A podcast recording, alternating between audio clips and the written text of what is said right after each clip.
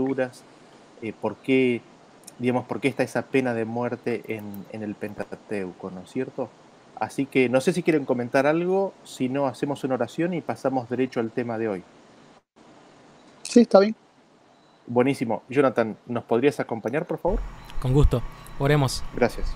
Eh, Padre, gracias una vez más por cómo has continuado revelándote a nosotros y cómo tu revelación eh, ha ido cambiando nuestra mente. Yo, Padre, sabemos que con el propósito de, salvarnos. Te pido de manera especial que continúe hablándonos, que nos continúe enseñando eh, sobre esta palabra y que, oh Padre, cada manifestación de tu verdad clarifique tu carácter en nuestra mente y así, oh Padre, eh, poder acercarnos confiadamente al trono de la gracia con el reconocimiento de que alcanzaremos socorro en el momento de mayor necesidad. Te pido de manera especial que te reveles de manera abundante en esta noche, así como lo has hecho antes. En el nombre de Jesús. Amén. Amén. Pues gracias, Jonathan. Eh, pues sí, como mencionó Daniel, el tema de esta noche es el del apedreamiento, ¿verdad? Un tema que ha desconcertado las mentes de muchos creyentes y también de no creyentes. Y de hecho, muchos lo han utilizado como una excusa para, para, para no creer, no se les cuesta, les cuesta creer en, un Dios que, se complace en este tipo de, conducta, en este tipo de, juicios, podríamos decir. Y, hoy intentamos eh, hacer lo que hemos hecho todas estas noches, eh, eh, ver este, este tipo de mandatos del apedreamiento a la luz de los pactos, ¿no? A la luz de, de lo que es el, el, viejo pacto y el nuevo pacto, el primer pacto y el segundo pacto, el que Dios intentaba establecer, que el pueblo rechazó y el pueblo abandonó, y el que finalmente se concertó allí en el Sinaí, pero que como quiera queda la promesa de Dios hacer un, un, pacto, su pacto, el pacto eterno con cada uno de sus hijos. Y a la luz de este conocimiento que hemos estado estudiando, pues vamos a considerar lo que es el apedreamiento. Vamos a comenzar, ¿verdad? Le voy a pedir a Jonathan que ponga la presentación, ahí vemos el primer versículo para considerar. Vamos a estar viendo las órdenes. Inicialmente vamos a estar viendo las órdenes a apedreamiento o algunas de ellas. No, no, no, es un, no es una recopilación exhaustiva, sino básicamente incluye eh, algunas de esas órdenes. Así que le voy a pedir por ahí a, a, a Jonathan o a Daniel que ayuden con la lectura, si es posible, por favor. Sí, con gusto. Eh, dice Levítico 20, 22, dirás asimismo a los hijos de Israel, cualquier varón de los hijos de Israel o de los extranjeros que peregrinan en Israel, que diere de su simiente a Moloch, de seguro morirá. El pueblo de la tierra lo apedreará con piedras. Muy bien, ahí vemos una incidencia de, de apedreamiento a quienes, a quienes, a quienes dieren su simiente a Moloch a quienes entreguen sus hijos a, dioses falsos, ¿no? A quienes hagan pasar a sus hijos también por fuego, ¿no? Eh, eh, es como, como que todo eso se encierra dentro de una misma categoría, aquellos que entreguen a, a sus descendientes a, dioses. Eh, el que haga tal cosa dentro del pueblo en Israel o de los extranjeros que esté dentro del pueblo de Israel será apedreado con piedras no sé si quieren comentar algo, si no podemos pasar al próximo versículo. Ahí tenemos Levítico 20, 27, no sé si, si, si Daniel puede leerlo. Sí, eh, dice así, y el hombre o la mujer en quien hubiere espíritu pitónico, pitónico o de adivinación han de ser muertos, los apedrearán con piedras, su sangre sobre ellos. Eh, me llama la atención este versículo, no solamente nos, revela que también aquellos que practiquen la adivinación, eh, dicen que han de morir y que serán apedreados con piedras. Me interesó, me llamó la atención la frase del final, su sangre sobre ellos. Eh, es interesante como una persona que, apedreada, literalmente su propia sangre recae finalmente sobre su propio cuerpo, ¿no? Eh, eh, es interesante ese, ese, punto, un poco gráfico, ¿no? Pero es interesante cómo, cómo ¿verdad? Cómo lo que le ocurre físicamente está ilustrando eh, lo que ellos se acarrearon a sí mismos, ¿no? Eh, no sé si quieren comentar algo, si no podemos pasar al próximo, el próximo versículo. Levítico 24, 14. Dice, saca el blasfemo fuera del real y todos los que le oyeron pongan sus manos sobre la cabeza de él y apedréelo toda la congregación. Este versículo lo vamos a tomar más adelante en, en detalle, pero por ahora podemos ver que también la blasfemia, el, el, blasfemar contra Dios, el utilizar el nombre, el tomar el nombre de Dios en vano, eh, también era eh, castigado, causa. ¿verdad? Causa de apedreamiento. Eh, eso lo vamos a estudiar en más en detalle este caso más adelante en el tema, pero por ahora hemos visto, ¿verdad? Pasa, entregar su simiente a Moloch, hemos visto practicar la adivinación, blasfem, blasfemar o tomar el nombre de Dios en vano. Este, todos son vinculados con el apedreamiento como castigo por la, por, por la culpa, ¿no? Seguimos. Y estando los hijos de Israel en el desierto, hallaron un hombre que recogía leña en día de sábado. Y los que le hallaron recogiendo leña trajeronle a Moisés y Aarón y a toda la congregación. Y Jehová dijo a Moisés, irremisiblemente muera aquel hombre, apedréelo con piedras toda la congregación fuera del campo.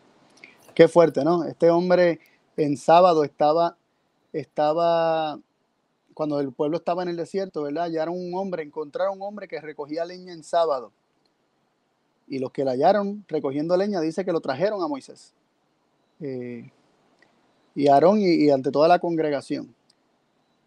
Y entonces ahí vemos que Dios mismo dice a Moisés, apedréelo con piedras toda la congregación fuera del campo. Eh, y según las vamos recopilando, ¿no? Cada vez se vuelve como, se vuelve como, como fuerte, ¿no? El, el contemplar. Cada vez esta... va... Perdón sino que se vuelve más fuerte o más evidente, eh, o podríamos decir que nuestra imaginación corre un poco más y nos metemos más dentro de lo que es el apedreamiento y cada vez lo podemos ver eh, cuán horrible es el apedreamiento, ¿no? Y cuán fuerte el apedreamiento. ¿Qué iba a comentar, Daniel? Sí, perdón. No, y que es como que va abarcando cada vez más pecados, ¿no? Habíamos sí. empezado con el, el, matar al hijo, ¿no? Cuando lo entregaba en, en sacrificio a un dios falso. Pero ahora es si blasfema, ¿no? Y ya estamos en el, en el tercer mandamiento y ahora... Eh, el cuarto mandamiento. ahora el cuarto mandamiento y antes cuando era con la pitonisa o con alguien que hace adivinación es como tener un dios ajeno, ¿no es cierto? O sea, uh -huh. el primer mandamiento es como que empezamos a cubrir toda la ley, ¿no es cierto? Si rompes el 1, el 2, el, si rompes el 1, el 3, bueno, el de Moloch o el de entregar a los hijos es el 2, ¿no? Uh -huh. Así que ya tenemos los primeros cuatro mandamientos, si rompías los primeros cuatro mandamientos, si matabas o entregabas a tu hijo ante ídolos, era necesario el apedreamiento, ¿no? Sí. O esa es la instrucción. Sí, sí, ya vemos cómo, cómo cada vez cómo va escalando. Eh, cómo, cómo este, este, esta penalidad del apedreamiento comienza a abarcar más mandamientos. Eh, pero interesante que, ¿verdad? Que ya hemos visto que de, dentro de los versículos que leímos, que esto incluía tanto al israelita como al extranjero que estaba dentro de la tierra, ¿no? Eh, pero vamos a ver ahora otro tipo de, de, abar, de, abarcamiento, podríamos decir, o de abarcación, no sé cómo se diga, pero yo entiendo que, mi, que la audiencia entiende lo que quiero decir, cómo se sigue expandiendo eh, el apedreamiento y hasta cierto punto, es más, más que, más que expandiendo, podría decir, comienza a delimitarse en un sentido y se sigue acercando cada vez más al individuo. Vamos a ver eso ahora, vamos al próximo versículo. Dice números. Adiós. Eh, no se ha cambiado acá. Ah, será que. Ahí está, ahí está. No, no, eh, no, eh, por eh, no, no, tardó en cambiar en, en, la, en, la, presentación acá. Dice: okay, okay, okay. Cuando te incitare tu hermano, hijo de tu madre, o tu hijo o tu hija, o la mujer de tu seno, o tu amigo que sea como tu alma, diciendo en secreto: Vamos y sirvamos a dioses ajenos que ni tú ni tus padres conocisteis y has de apedrearlo, versículo 10, con piedras y morirás por cuanto procuró apartarte de Jehová tu Dios, que te sacó de tierra de Egipto de casa de siervos.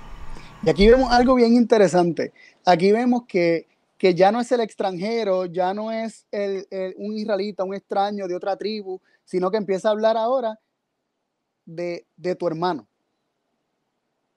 Empieza a hablar ahora de tu hermano. Si, si te incitare tu hermano, hijo o de tu, tu hijo. madre, hijo de tu madre, o tu hijo, o tu hija, o la mujer de tu seno, o tu amigo que sea como tu alma, diciendo en secreto, vamos y sirvamos a dioses ajenos que ni tú ni tus padres conocisteis. Y luego se dice qué es lo que se va a hacer con esa persona y has de apedrearlo. ¿Quién?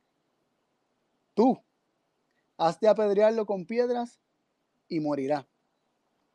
No sé si les llama la atención cómo, cómo, se, cómo de, de, haber un mandato general que podría aplicar a, a, cualquiera, de repente tú, tú recibes un mandato de que te toca a ti hacerlo, no con aquel extraño que, que vive eh, en una parte lejana del campamento, sino que te toca hacerlo con tu hermano, hijo de tu madre, o con tu hijo o con tu hija, la mujer de tu seno, o tu amigo que sea como tu alma. Sabemos que, ¿verdad? Que, que el versículo que dice que hay amigo que es más cercano que un hermano, que se refiere inicialmente a Cristo, pero literalmente hay amigos que son como hermanos.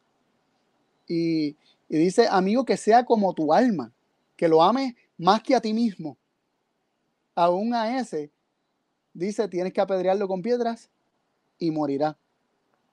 Eh, y, aquí estamos notando algo muy interesante, ¿no? De repente el apedreamiento, que al principio podría resultar, eh, de primera instancia podría resultar eh, una buena idea cuando hay que eliminar un problema del campamento, de repente, para aquel que se le ocurre ¿verdad? O, está, o está de acuerdo con esta penalidad, ya no va a estar tan de acuerdo y tan a gusto cuando le toque hacerlo con su hermano o con su madre, ¿verdad? Con su hermana con, o con su mujer, ¿verdad? Con, con su hijo, con su hija, con su amigo que es como su, como su alma, como su propia alma.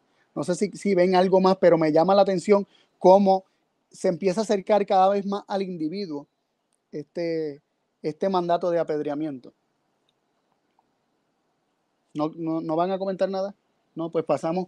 lo, único que veo es lo complejo que se hace, no eh, cada vez cumplirlo, más complejo eh, por, por la cercanía, pero, pero nada, creo que Exactamente, exactamente. No, y lo otro, lo otro es que ahora es, digamos, es una invitación, digamos, o sea, digamos, todavía no, no se ha llegado al acto de adorar dioses ajenos, sino que es la invitación. Te invitan a ir, digamos, o vamos a, vamos y sirvamos. Eh, ahora, ahora es la palabra, digamos. Con, palabras ya, se, ya está el castigo, ¿no? Cada vez se vuelve más, más evidente eh, cuánto abarca el pecado, ¿no? Y cómo el pecado eh, está presente mucho antes de que se manifieste. Que también es un, elemento que, que, que este tipo de mandato expone y hace evidente que que el pecado va mucho más allá de simplemente la ejecución, sino que tiene un proceso eh, invisible, pero eso no, lo hace menos real, sino que está presente. Este, si pueden leer estos versos, Deuteronomio 17, 2, 3 y 5. Sí. Dice, cuando se hallara entre ti en alguna de tus ciudades que Jehová tu Dios te da, hombre o mujer que haya hecho mal en ojos de Jehová tu Dios, traspasando su pacto, que hubiere ido y servido a dioses ajenos y se hubiera inclinado a ellos, ora al sol o a la luna o a todo el ejército del cielo, lo cual yo no he mandado, entonces sacarás al hombre o mujer que hubiere hecho esta mala cosa a tus puertas, hombre o mujer, y los apedrearás con piedras y así morirán. Aquí volvemos que se vemos que se repite el mandamiento de, ¿verdad? De, de no tendrás dioses ajenos delante de mí ni te inclinarás a ellos, ni los adorarás como, como habla en el, mandamiento número 2. Este, y vemos que, no discrimina esta penalidad, sea hombre o sea mujer. será apedreado si cometiere estos pecados. Próximo, próximo slide. Sí, un, comentario más. Eh, ahora, es todo, ahora todo el pueblo de Israel es culpable, digamos. Nosotros conociendo la historia del pueblo de Israel saliendo de Egipto y, y, lo que sucedió después y lo que se dice del pueblo que, que no, no abandonó a sus dioses, sino que aún en el peregrinaje por el desierto tenía sus dioses, todo el pueblo de Israel es culpable. Y dice, cuando rompiere mi pacto, ¿no? El pacto de Dios es el oye y guarda, es decir, que cuando no oye y no guarda, ya Dios no es su Dios porque no oye y guarda, y, y, es, es, todo el pueblo de Israel. Exactamente. Exactamente, abarca a todos. Eh, allá antes de llegar al Sinaí, ya ellos estaban violando el sábado cuando Dios le dio el maná y salieron como quieren sábado a recoger maná y Dios dice, ¿hasta cuándo no van a querer obedecerme? ¿Hasta cuándo van a rehusarse a escuchar mi voz? Eh, entonces, eh, ahí estaba el sábado, ya ellos este, se hicieron un becerro de oro que evidenció poco después que todavía la idolatría seguía en ellos. Eh, y todos a una establecieron el viejo pacto, rechazaron el pacto de Dios y al rechazar ese pacto, todos se hicieron, dejándonos llevar por, por, por el versículo anterior que leímos, todos se hicieron merecedores del apedreamiento, ¿no?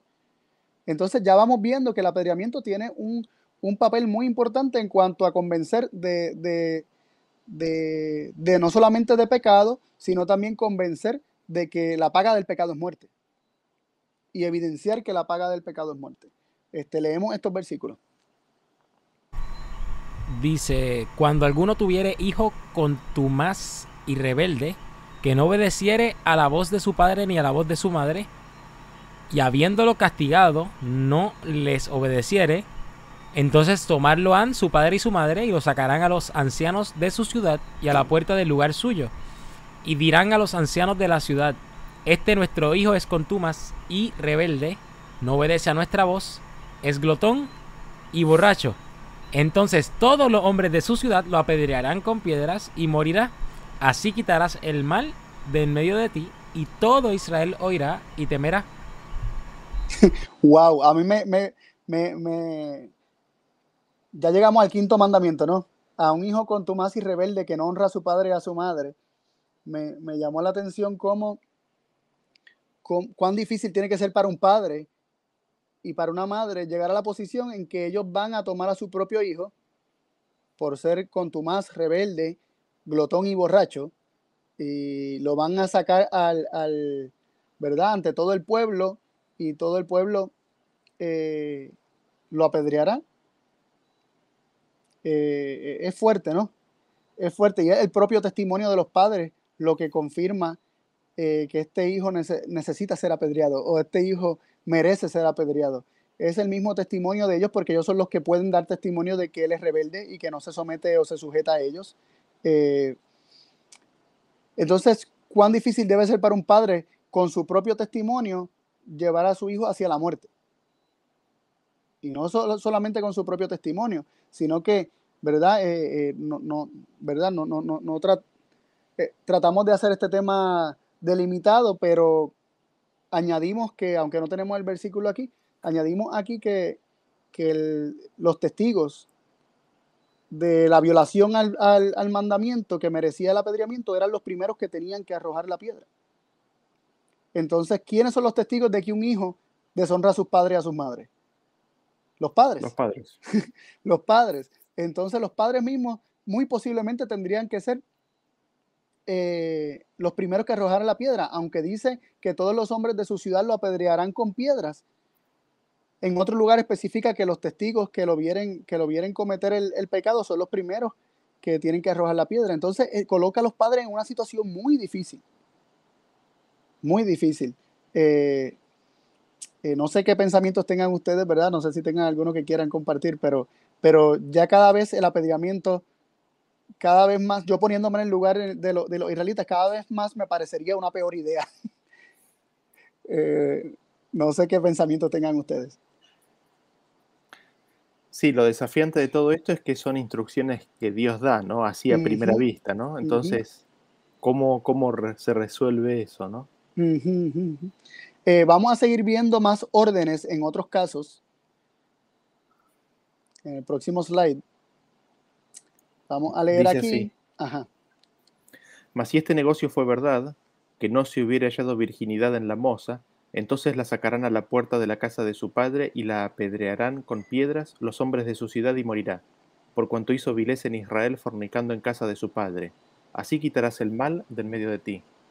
Cuando se sorprendiera alguno echado con mujer casada con marido, entre ambos morirán, el hombre que se acostó con la mujer y la mujer. Así quitarás el mal de Israel cuando fuere moza virgen desposada con alguno, y alguno la hallare en la ciudad, y se echare con ella, entonces los sacaréis a ambos a la puerta de aquella ciudad, y los apedrearéis con piedras, y morirán.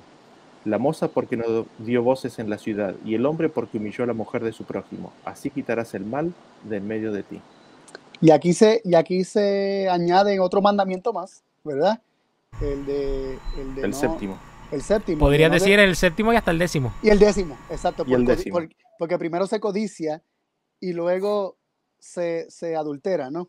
Eh, o se fornica también. Pero tanto la fornicación como el, eh, eh, el adulterio, ambos proceden de la codicia. O casi todos los mandamientos proceden de la codicia, ¿no? Pero, pero vemos que, que cada vez el apedreamiento no solamente se delimitaba a uno o dos a una o dos cosas, sino que está abarcando prácticamente a todos los mandamientos. No vemos como, como que hay una exclusividad para algunos mandamientos, sino que cada vez se, abarcan más y de repente nos quedan ya como, como tres mandamientos nada más, eh, o dos, dos o tres mandamientos nada más. Eh, aunque no, no lo cité aquí, es interesante que, que con todo y eso se hizo, no sé si notan el último versículo que dice que, que la moza morirá porque no dio voces a la ciudad. O sea, porque no, no, no pidió ayuda, porque se dejó, digamos que, que, consintió. Eh, es lo que está hablando porque en, los versículos subsiguientes se habla acerca de aquella que, que sí da voces, aquella que no tuvo quien la ayudara y que no, no tuvo oportunidad de escaparse. Estamos hablando más bien de una violación. Eh, dice que el hombre morirá, pero ella no, porque no es culpa de ella. Eh, entonces, pero vemos aquí cómo se habla de, la fornicación, ¿verdad? De, aquella que, no fuera hallada virgen viviendo en la casa de su padre. Vemos que un hombre se eche con mujer casada o, viceversa, ¿verdad? Y, vemos que, ambas, ambas situaciones son penalizadas con el apedreamiento. Así que se, vuelve cada vez más abarcante el apedreamiento ¿Y quién no merece el apedreamiento? Son preguntas que vienen ahora a la mente de uno. ¿Quién se puede salvar del apedreamiento? Es una pregunta que nos podríamos hacer. Este, eh, y nos preguntamos también, ¿por qué tantos mandatos de apedreamiento? ¿Por qué estos mandatos de, de apedreamiento? ¿Se originan acaso esto en Dios? ¿O se originan en el hombre? Y para contestar esto, vamos a dedicar el resto del estudio de esta noche. ¿Ok? Vamos a pasar a los próximos versículos. Eh, ahí sí pueden leer, por favor. Dice entonces Faraón llamó a Moisés y a Aarón y díjoles, andad, sacrificad a vuestro Dios en la tierra. Y Moisés respondió, no conviene que hagamos así porque sacrificaríamos a Jehová nuestro Dios la abominación de los egipcios. He aquí, si, sac- si sacrificáramos la abominación de los egipcios delante de ellos, ¿no nos apedrearían? Muchas gracias, Daniel. Eh, aquí, aquí se presentó eh, Moisés y Aarón delante de Faraón eh, después de la, de la cuarta plaga, que eran moscas. Eh, y fue la plaga desde, eh, que desde ella comenzó a haber división entre los egipcios y los israelitas y los hebreos. Desde esta plaga comenzó a haber, división, eh, diferenciación, podríamos decir, a los israelitas y la tierra de Gosén, donde habitan los israelitas, ya la cuarta plaga en adelante no los tocó. Y, y dentro de este contexto, Faraón llama a Moisés y Aarón y les dice, "Safri- sacrifiquen a vuestro Dios en la tierra. Es interesante que le estaba cayendo la, la plaga de las moscas y hasta cierto punto él quería que, que sacrificaran a Dios de alguna manera para aplacar a Dios para que dejara de enviar las plagas, ¿no? Eh, según su concepción de lo que estaba ocurriendo. Y Moisés respondió, no conviene que hagamos así porque sacrificaríamos a Jehová, nuestro Dios, la abominación de los egipcios. ¿Qué se refiere esto, la abominación de los egipcios? Eh, los animales que sacrificarían los israelitas eran animales sagrados para los egipcios. Y eran sagrados por dos razones. Eran sagrados porque según su, su mitología o sus creencias, eh, en, ¿verdad? Sus, creencias eh, politeístas, los dioses a veces se disfrazaban de, de- de animales y se encarnaban en animales y también sus, sus ancestros podían reencarnar en animales. Entonces ellos para evitar eh, para evitar eh, matar a algún ancestro o, o hacerle daño a algún dios y después tener a ese dios en contra, pues evitaban matar ciertos animales que ellos según sus creencias, eh, esos animales eran los predilectos para los dioses habitar en ellos o, ¿verdad? Morar en ellos. Así que está diciendo Moisés aquí que si ellos sacrificaban los sacrificios que ellos harían, los egipcios no los apedrearían, ¿acaso no nos apedrearían? En otras palabras, está declarando, si ellos nos ven sacrificando lo que sacrificamos, nos van a apedrear. Así que vemos cómo los egipcios tenían el apedreamiento ya como una penalidad para, para el, ¿verdad? Para, para castigar el insulto a los dioses, podríamos decirlo de esa manera. Este, el apedreamiento ya era una penalidad de los egipcios para el insulto a, a sus propios dioses.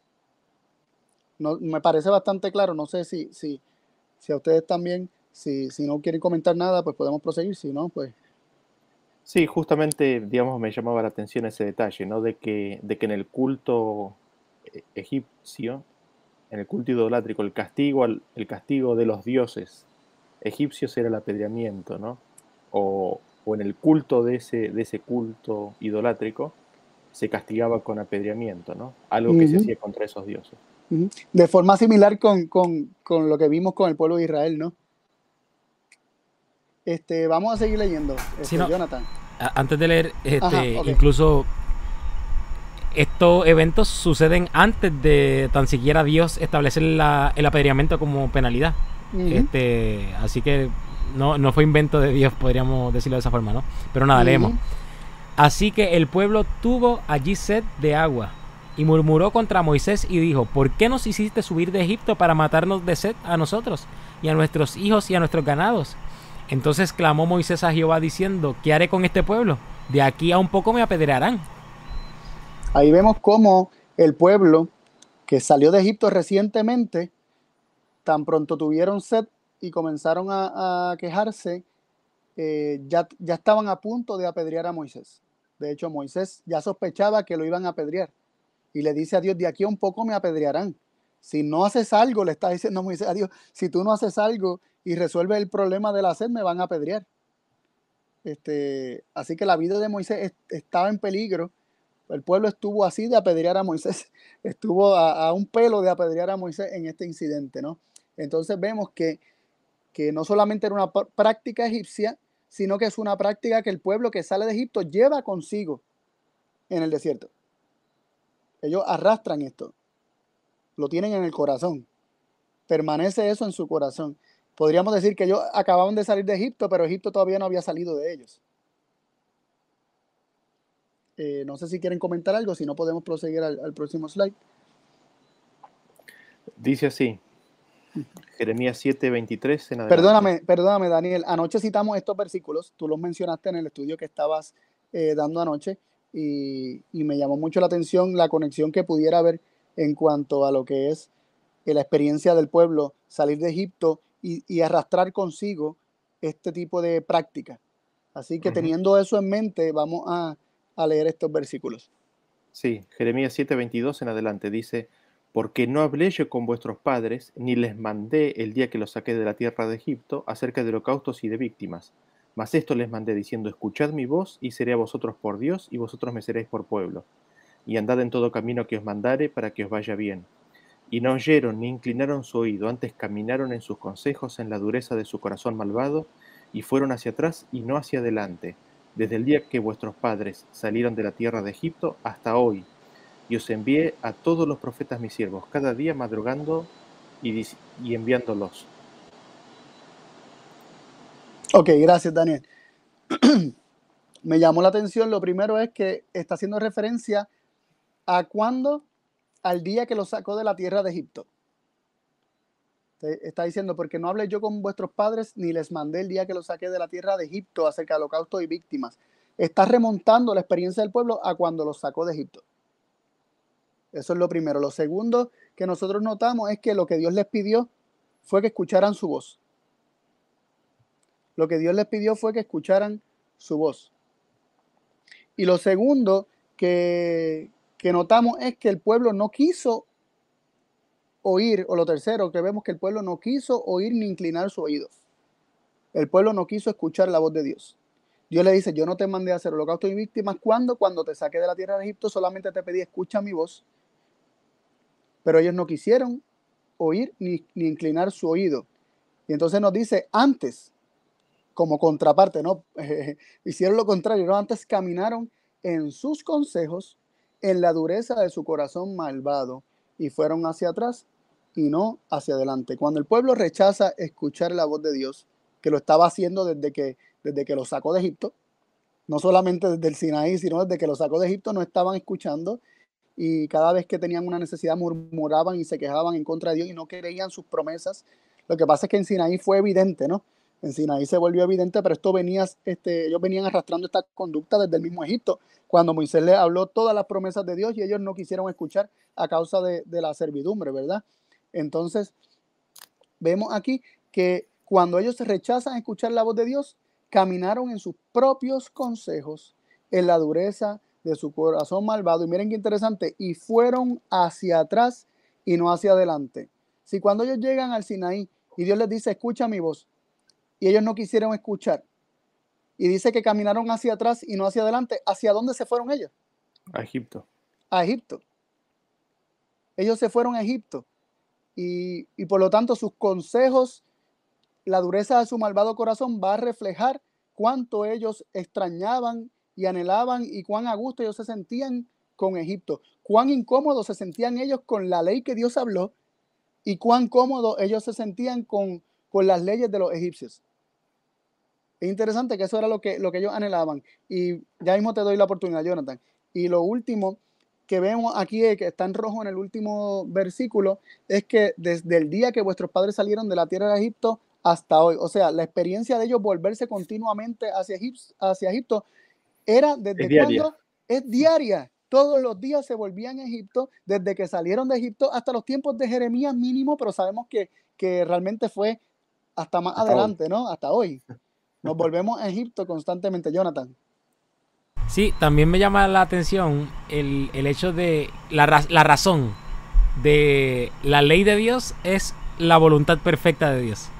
Pero he visto cómo constantemente la razón de la voluntad permisiva de Dios, que tanto hemos hecho referencia, está asociada siempre a la dureza de su corazón malvado. O sea, eh, lo que Dios permite que, que parece ser ajeno ¿no? A, a, su voluntad perfecta, siempre ha sido a causa de la dureza de su corazón malvado. O sea, eh, esta es la razón por la cual Dios a veces permite ciertas cosas que, que, que a nuestros ojos parecen fuertes o ante la propia ley de Dios, voluntad perfecta, eh, parece eh, distinta, pero es simplemente eh, lo que Dios permite por causa de la dureza del corazón malvado del hombre.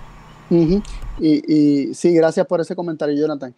Este, me viene a la mente la experiencia de todos ellos, ¿no? Ellos endurecieron su corazón, un corazón que es malvado, lo sellaron, podríamos decir, es como si lo hubiesen sellado en piedra, ¿no? Lo cubrieron de piedra y, y, y lo dejaron ahí malvado de tal forma y cubierto de piedra de tal forma que era difícil para que penetrara la semilla de la palabra de Dios. No entraba la palabra de Dios, por eso habla de la dureza del corazón malvado que rechaza la palabra de Dios. Este, y en esa dureza ellos caminan en sus propios consejos y debemos ir entendiendo que siempre que el hombre rechaza la perfecta ley de Dios, la perfecta voluntad de Dios, Dios va a dejar que el hombre camine en sus propios consejos. Pero como estuvimos viendo anoche en el tema del espejo, eh, en muchas ocasiones se le va a proyectar a Dios el permitirle al hombre eh, andar en estos caminos malvados, ¿verdad? Y tras su malvado corazón, se le va a atribuir a Dios como si fuera la perfecta voluntad de Dios, cuando es realmente Dios permitiéndole al hombre andar en sus propios caminos. ¿Cuál era la perfecta voluntad de Dios? Que ellos escucharan y escuchando y recibiendo su ley, siendo grabada en su corazón, ¿qué ocurriría? Serían gente santa. Serían una nación santa.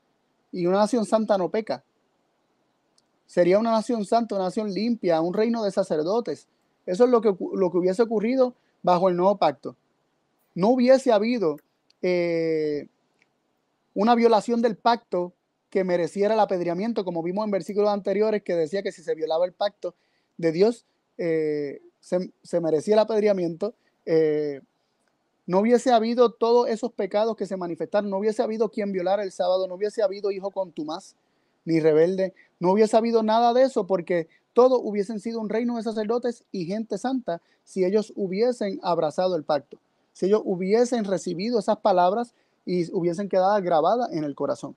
Entonces vemos que, que lo que ocurre después de que se establece el primer pacto en el Sinaí, lo que también se conoce como el viejo pacto, que son las promesas de los hombres y el hombre intentando por sus propias fuerzas cumplir lo que Dios prometió que él haría en el hombre y Dios permitiéndole al hombre intentarlo para que se dé cuenta que no puede y que reconozca que necesita ayuda, Dios permitiéndole para un diagnóstico. Luego, después de que se da todo esto, es que vemos la introducción de todas estas penalidades, este, dentro de ellas el apedreamiento, que es el que estamos estudiando hoy pero vino como consecuencia de un pueblo que, está decidido a seguir pecando, que no quiere tener la palabra de Dios en su, en su corazón y dice, pues yo no quiero escuchar más a Dios, sino que me diga lo que tengo que hacer y yo voy a cumplir con lo, con lo menos posible. Y como vimos anoche también, eh, eran siervos eh, inútiles que solamente querían hacer lo que se les dice y no querían realmente saber cuál era la perfecta y santa voluntad de Dios.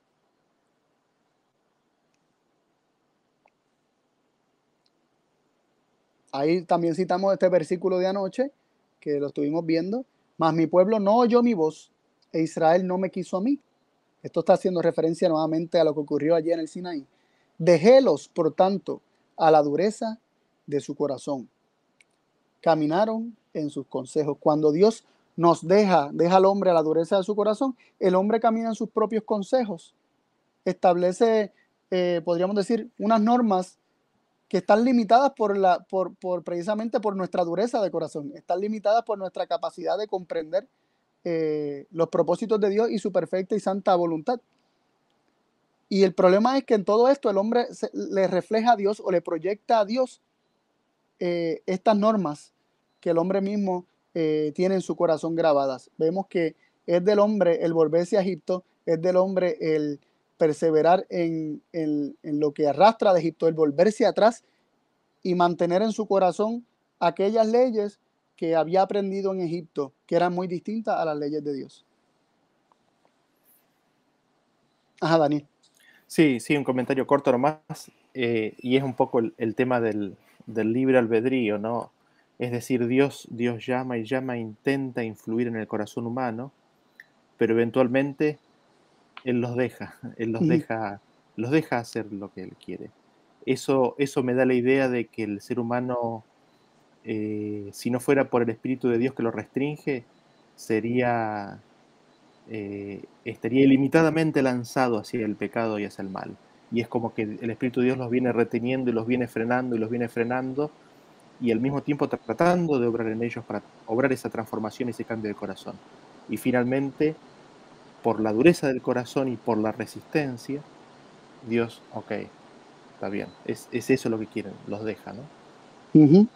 y, vemos aquí la sabiduría de Dios obrando, ¿no? Respetando el libro albedrío, como bien mencionas, Daniel, y a la vez dejándole saber al hombre que su conducta es pecaminosa y que todos, a una, prácticamente todos a una, eh, lo que le espera o depara es la muerte. Eh, y ahí ya vamos viendo, ¿verdad? Una, una, una de las funciones de estas órdenes, ¿no? No solamente diagnosticar y decir, eso está mal, sino también anunciar y decir, eh, te espera la muerte, ¿no? El hombre necesita saber el fin del camino que tiene, que está tomando. Exactamente, exactamente. Por, por, una cuestión de amor nomás. Mira, esto lleva allá, ¿eh? O sea, no.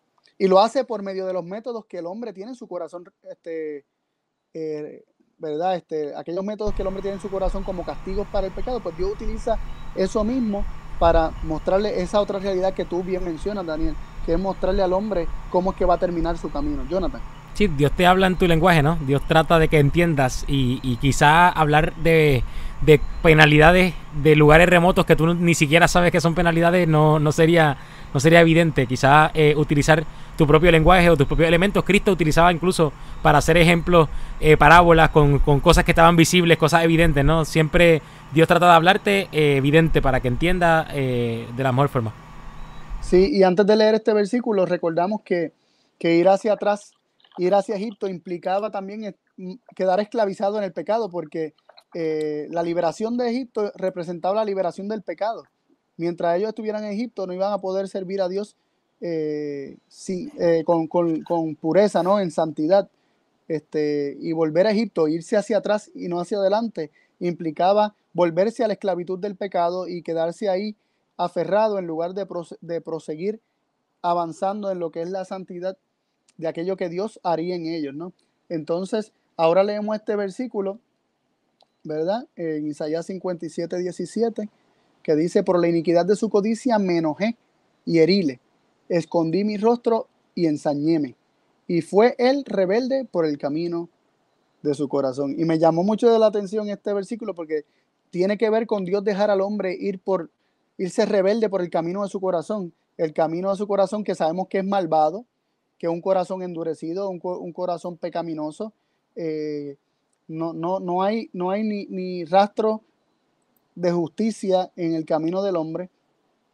Eh, y vemos que Dios por la iniquidad de la codicia del hombre, por el hombre insistir en, desear aquello que no es para su bien, este, Dios se enojó y lo hirió. ¿Cómo? Escondiendo su rostro, dice que se ensañó y dejó que el hombre se fuera rebelde, eh, ¿verdad? Lo dejó ir rebelde por el camino de su corazón.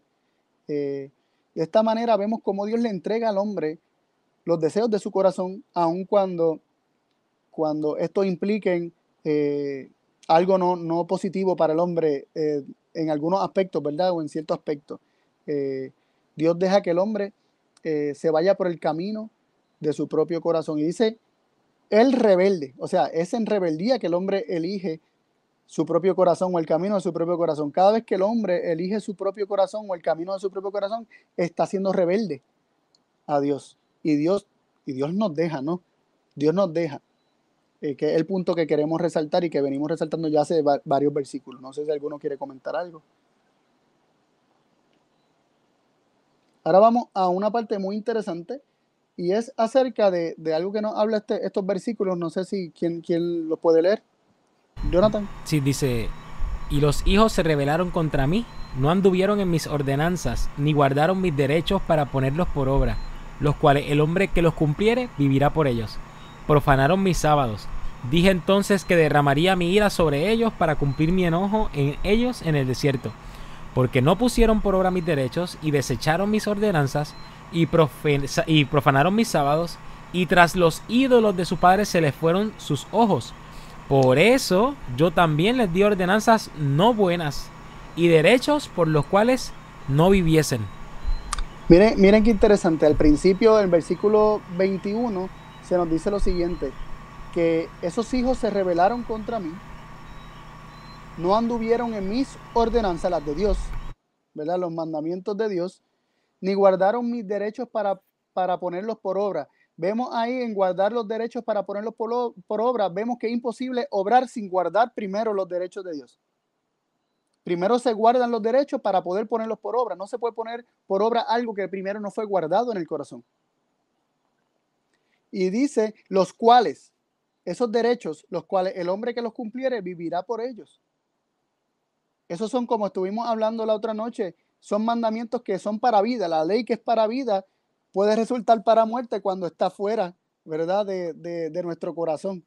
Y, nos deja saber que estamos perdidos y condenados, ¿no? Porque el pecado nos va a pagar con muerte. Sin embargo, esos mandamientos, si son guardados en el corazón de tal forma que se, llegan a poner por obra si el hombre no solamente oidor, sino también hacedor de la ley, vemos que el hombre vivirá por ellos. Esos mandamientos son para vida.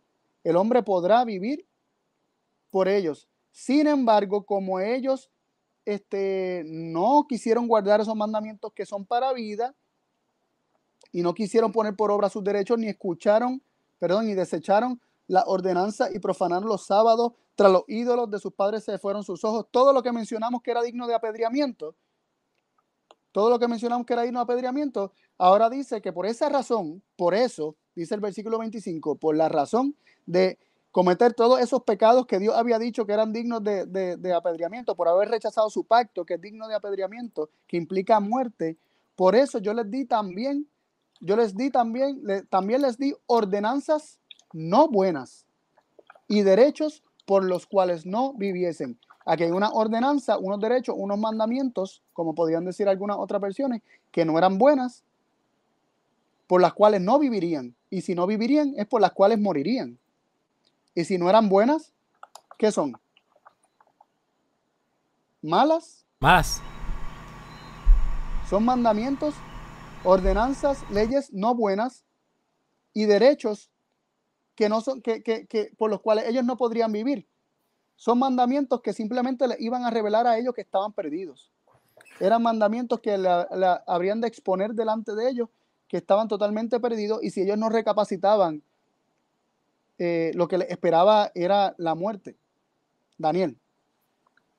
Sí, sí, vos sabés que me estaba acordando y recién lo busqué, pero no me acuerdo el nombre del faraón, que Dios manda mensajes al pueblo de Israel, no el faraón este acá, sino de los profetas más adelante, no recuerdo uh -huh. si era Jeremías o Ezequiel, y, y, Dios habla a su pueblo por medio de los profetas, por medio de los profetas, y al final Dios manda un mensaje por medio del faraón diciendo, bueno, no me han escuchado por los profetas, voy a hablarle por medio del faraón, a ver si escuchan aunque sea el faraón, ¿no? O sea, con tal de que me escuche voy a tratar de agotar todos los métodos posibles. No me escucha por medio de mis profetas, no me escucha por medio de mi ley, no escucha por, no escucha por ningún lado. Bueno, le voy a mandar un mensaje por medio del faraón de Egipto a ver si por casualidad me escucha. Y me da la sensación de que, que es como que llegamos a esta instancia, ¿no?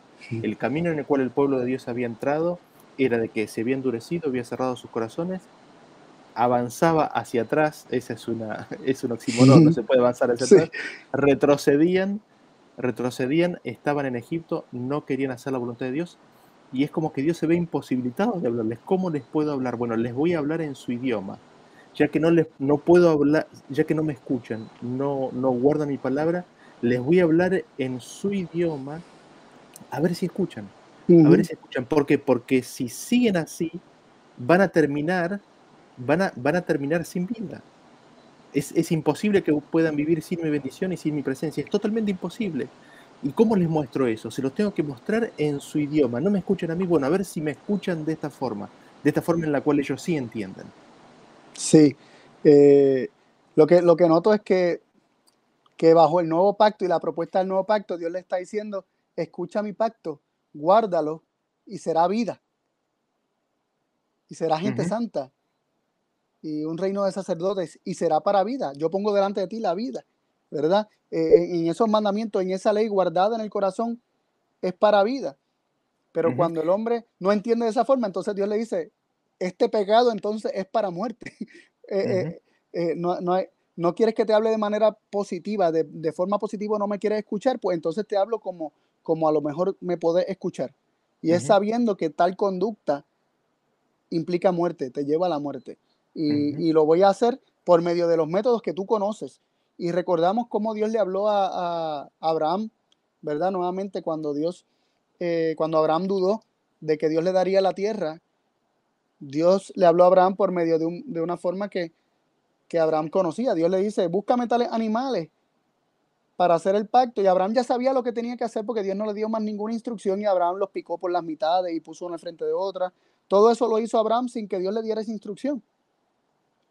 Eh, y es interesante que Dios le está hablando a Abraham de una forma que él ya sabía realizar y la historia confirma que esto era un método antiguo de los hombres eh, pactar unos con otros, ¿no? Entonces Dios utiliza los métodos del hombre para enviarle un mensaje al hombre cuando el hombre es incrédulo a las promesas de Dios.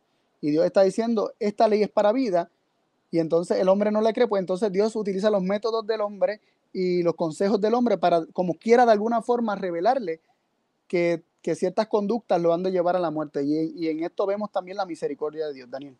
Sí, sí, totalmente. Ahí, gracias a que Animals, eh, el, el, faraón se llamaba Necao y el rey era Josafat. Esa, esa es la instancia mm. de la historia, ¿no? Del faraón Necao cuando, cuando Dios habla por medio de él, ¿no? Porque, porque el pueblo ya no escuchaba de ninguna otra forma la voz de Dios, ¿no? Jonathan. Sí, quería mencionar, eh, Dios es un Dios perfecto y cuando un Dios perfecto crea o, es autor de algo, siempre es bueno en gran manera. Y pensando en este principio, recordé Hebreos capítulo 8 que habíamos estudiado a principios de, de los temas que se habían presentado. Y cuando se hacía referencia a los pactos directamente en Hebreos 8, se hacía referencia a mi pacto, el pacto de Dios, y a un pacto que era defectuoso, Y la pregunta natural que uno se hacía en Hebreo 8 era, ¿acaso Dios hace cosas defectuosas, no? Eh, eh, y, me llama la atención como Dios no le llama suyo a, aquello defectuoso, le llama suyo aquello que es perfecto, aquel pacto que es escribir la ley en los corazones de ellos. Y de la misma forma se repite lo mismo ahora en, esta instrucción de Ezequiel capítulo 20. Son mis ordenanzas eh, por las cuales aquellos que, ¿verdad? que, que la guarden puede, puede vivir por ellos. Pero le doy ordenanzas que tienen defecto, ordenanzas que no son buenas, eh, y la pregunta natural es, ¿son autoridad de Dios cuando Dios es un Dios perfecto? Yo no, yo no creo que un Dios perfecto pueda hacer cosas imperfectas. Así que evidentemente no puede ser autoridad de Dios, aunque Dios se lo haya dado. No, definitivamente ese era el próximo punto que íbamos a, llegar. Así que gracias Jonathan por dar la, transición. Este, y nos hacemos esa pregunta, ¿acaso da Dios cosas que no son buenas? ¿Puede dar, puede, ¿Puede dar Dios cosas que no son buenas? ¿De dónde proceden entonces las ordenanzas que no son buenas? Eh, vemos aquí Santiago 1.17 que dice ahí. Toda buena dádiva y todo don perfecto es de lo alto que desciende del Padre de las Luces, en el cual no hay mudanza ni sombra de variación. El, versículo de Ezequiel decía, les di ordenanzas no buenas. Eso es una dádiva, les di ordenanzas que no son, que no son buenas. Pero aquí nos dice que toda buena dádiva y todo don perfecto es de lo alto que desciende del Padre de las Luces. ¿Qué es lo que desciende del Padre de las Luces? Dones perfectos, buenas dádivas. Entonces vemos que en Ezequiel 20:25 Dios da algo que no es bueno, pero no procede de él, no desciende de lo alto del Padre de las Luces. Él sí lo da, pero no procede de él. Aquí nos está diciendo que lo que procede del Padre de las Luces es dones perfectos y buenas dádivas. Ajá, Daniel. Sí, lo que estuvo bueno del comentario ahí de Jonathan es que se hace la distinción en el mismo texto de Ezequiel donde dice mis, mis, ordenanzas. Mis, ordenanzas, comparándolo a mi pacto, que son mis promesas, ¿no? Las ordenanzas de Dios, las promesas de Dios, el pacto de Dios, y después otro pacto, otras palabras, otras ordenanzas, ¿no? Sí, no, definitivamente. Gracias a Jonathan y a Daniel también por resaltarlo, ¿no? Y notarlo. Eh, también hay en Romanos 7:12 que nos dice. De manera que la ley a la verdad es santa y el mandamiento santo, justo y bueno. Entonces siempre el mandamiento de Dios, su santa ley, es santa, justa y buena. Entonces, podemos concluir solamente con estos dos versículos que definitivamente esos, esas ordenanzas que no son buenas, que por los cuales el hombre no podría vivir, en primer lugar, no proceden de Dios y no pueden constituir lo que es la ley de Dios. ¿Por qué? Porque la ley de Dios es buena y eso eran ordenanzas que no eran buenas a las que está haciendo referencia.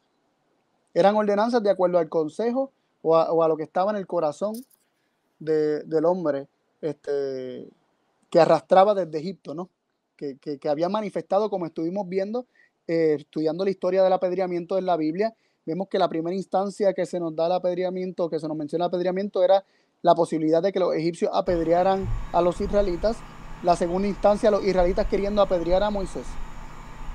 Así que vemos cómo ellos este, eh, se volvían constantemente atrás. Desde el día que salieron de Egipto, se estaban volviendo hacia atrás y no habían permanecido en, las palabras de Dios hasta el día de Jeremías. Y sabemos que, como mencionamos, hasta nuestro día hoy en día.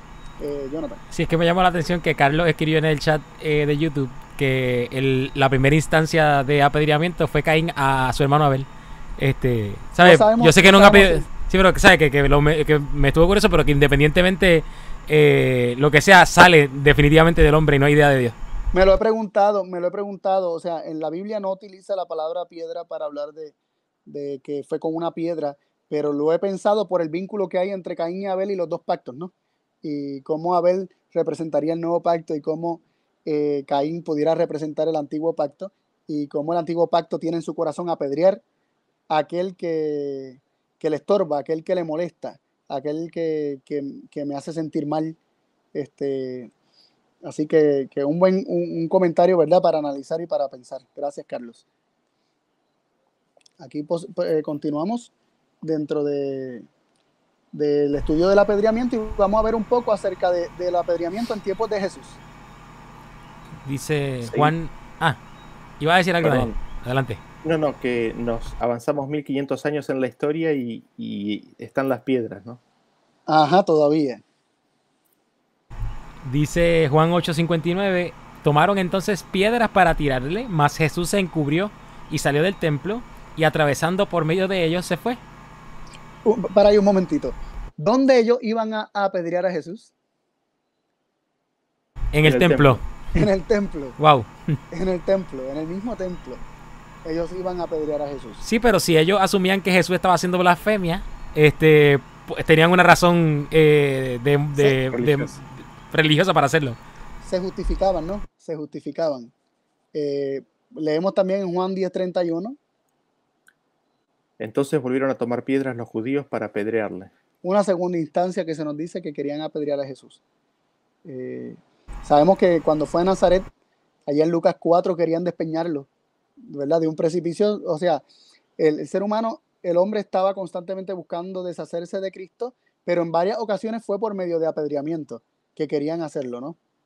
Este, allí en Juan 11, 8, eh, cuando Lázaro estaba enfermo y murió, ¿verdad? Este, que Jesús decide que va a ir a verlo, vemos que se nos dice ahí. Dícenle los discípulos, Rabí, ahora procuraban los judíos apedrearte y otra vez va allá. Ahí vemos cómo está haciendo posiblemente mención al incidente anterior en Juan 10, 31. Este, lo- lo- los judíos procuraban apedrearte. Va a volver allá donde te quieren apedrear. Eh, y Jesús mismo en Mateo 23, 37 vemos que es lo que dice, que fue la tendencia, la tendencia del pueblo, ¿no? En la historia del pueblo. Jerusalén, Jerusalén, que matas a los profetas y apedreas a los que son enviados a ti. ¿Cuántas veces quise juntar tus hijos como la gallina junta sus pollos debajo de las alas y no quisiste? Aquí vemos que Jesús declara, eh, ¿verdad? ¿Cuál fue la conducta de- del pueblo de Dios? Que mata a los profetas y apedrea a los que son enviados a ti. Qué fuerte, ¿no? Y Jesús lo dice con lágrimas. ¿Cuántas veces? Dice, quise juntar tus hijos como la gallina junta sus pollos debajo de sus alas y no quisiste. ¿Cuántas veces traté de salvarte? ¿Cuántas veces traté de protegerte? Pero todos los medios que envié los querías matar y apedrear. Te querías deshacer de ellos. O sea, y lo podríamos ver desde, desde la sangre del justo Abel. Este, Abel siendo un medio por el cual Dios trató de alcanzar a Caín también. Eh, y, así lo vemos hasta los tiempos de Cristo. Cristo siendo el mismo Hijo de Dios, como la parábola, ¿verdad? Envió a unos siervos y eventualmente le envía a su Hijo. Pues Dios enviando a su Hijo mismo y a su Hijo mismo lo crucificaron. Eh, pero ya lo habían, no lo, lo crucificaron porque varias veces habían intentado apedrearlo y se les había escapado. Eh, no habían podido hacerlo, pero tenían en su corazón que estaba como piedra querían apedrearlo, ¿no? Eh, vemos que un corazón de piedra busca apedrear. Este, así teniendo, teniendo en cuenta esto, también vamos a ver dos instancias de, de ¿verdad? De, apedreamiento hacia los siervos de, de Cristo, ¿verdad? Discípulos de Cristo, en este caso Esteban, que era un diácono, predicador. Vemos ahí, Daniel, por favor.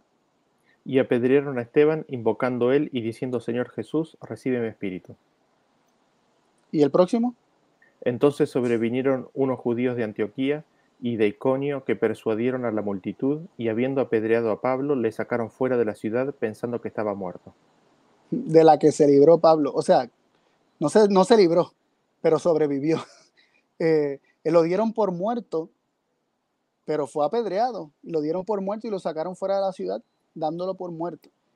A Esteban lo apedrearon, mientras él, invoca- él invocaba al Señor diciendo, recibe mi espíritu.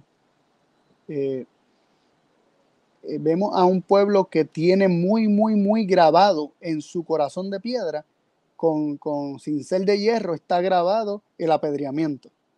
Ellos, ellos son dados al apedreamiento porque rehusaron escuchar la voz de Dios y se aferraron a, a Egipto, ¿no? Se volvieron a Egipto.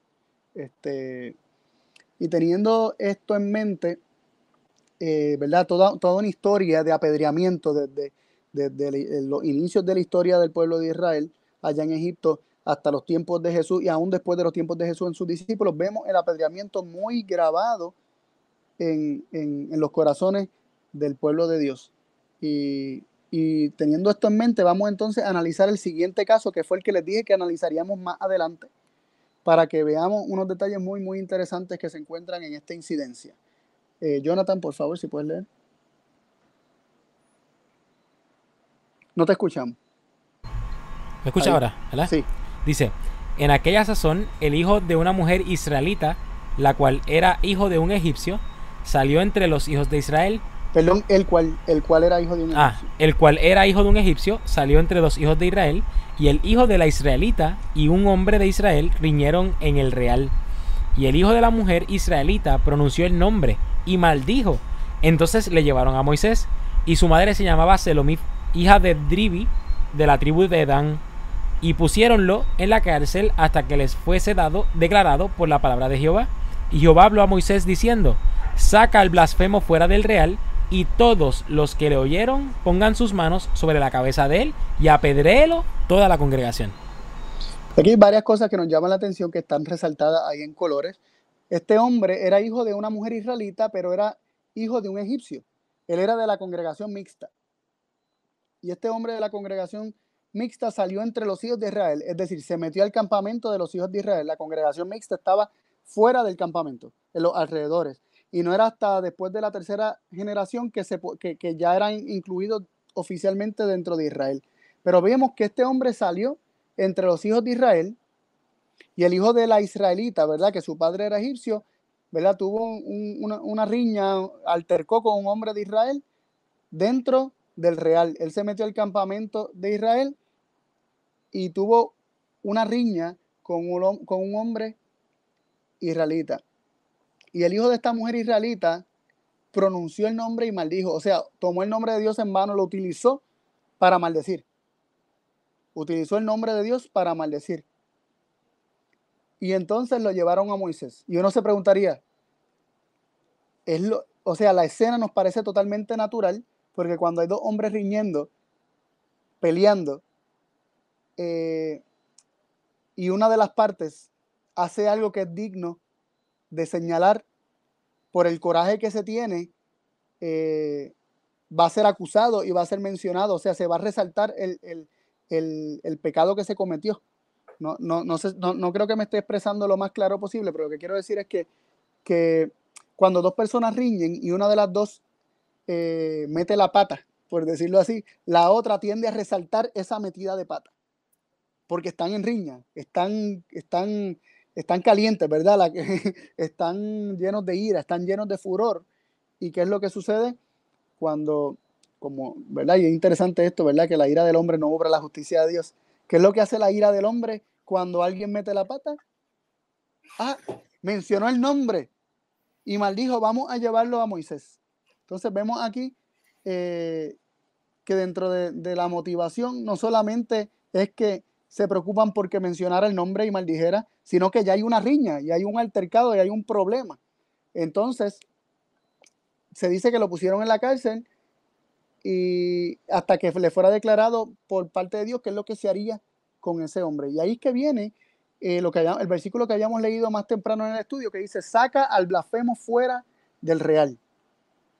Y todos los que le oyeron, todos aquellos que son testigos de lo que ocurrió, todos los que lo oyeron pongan sus manos sobre la cabeza de él y apedrenlo toda la congregación.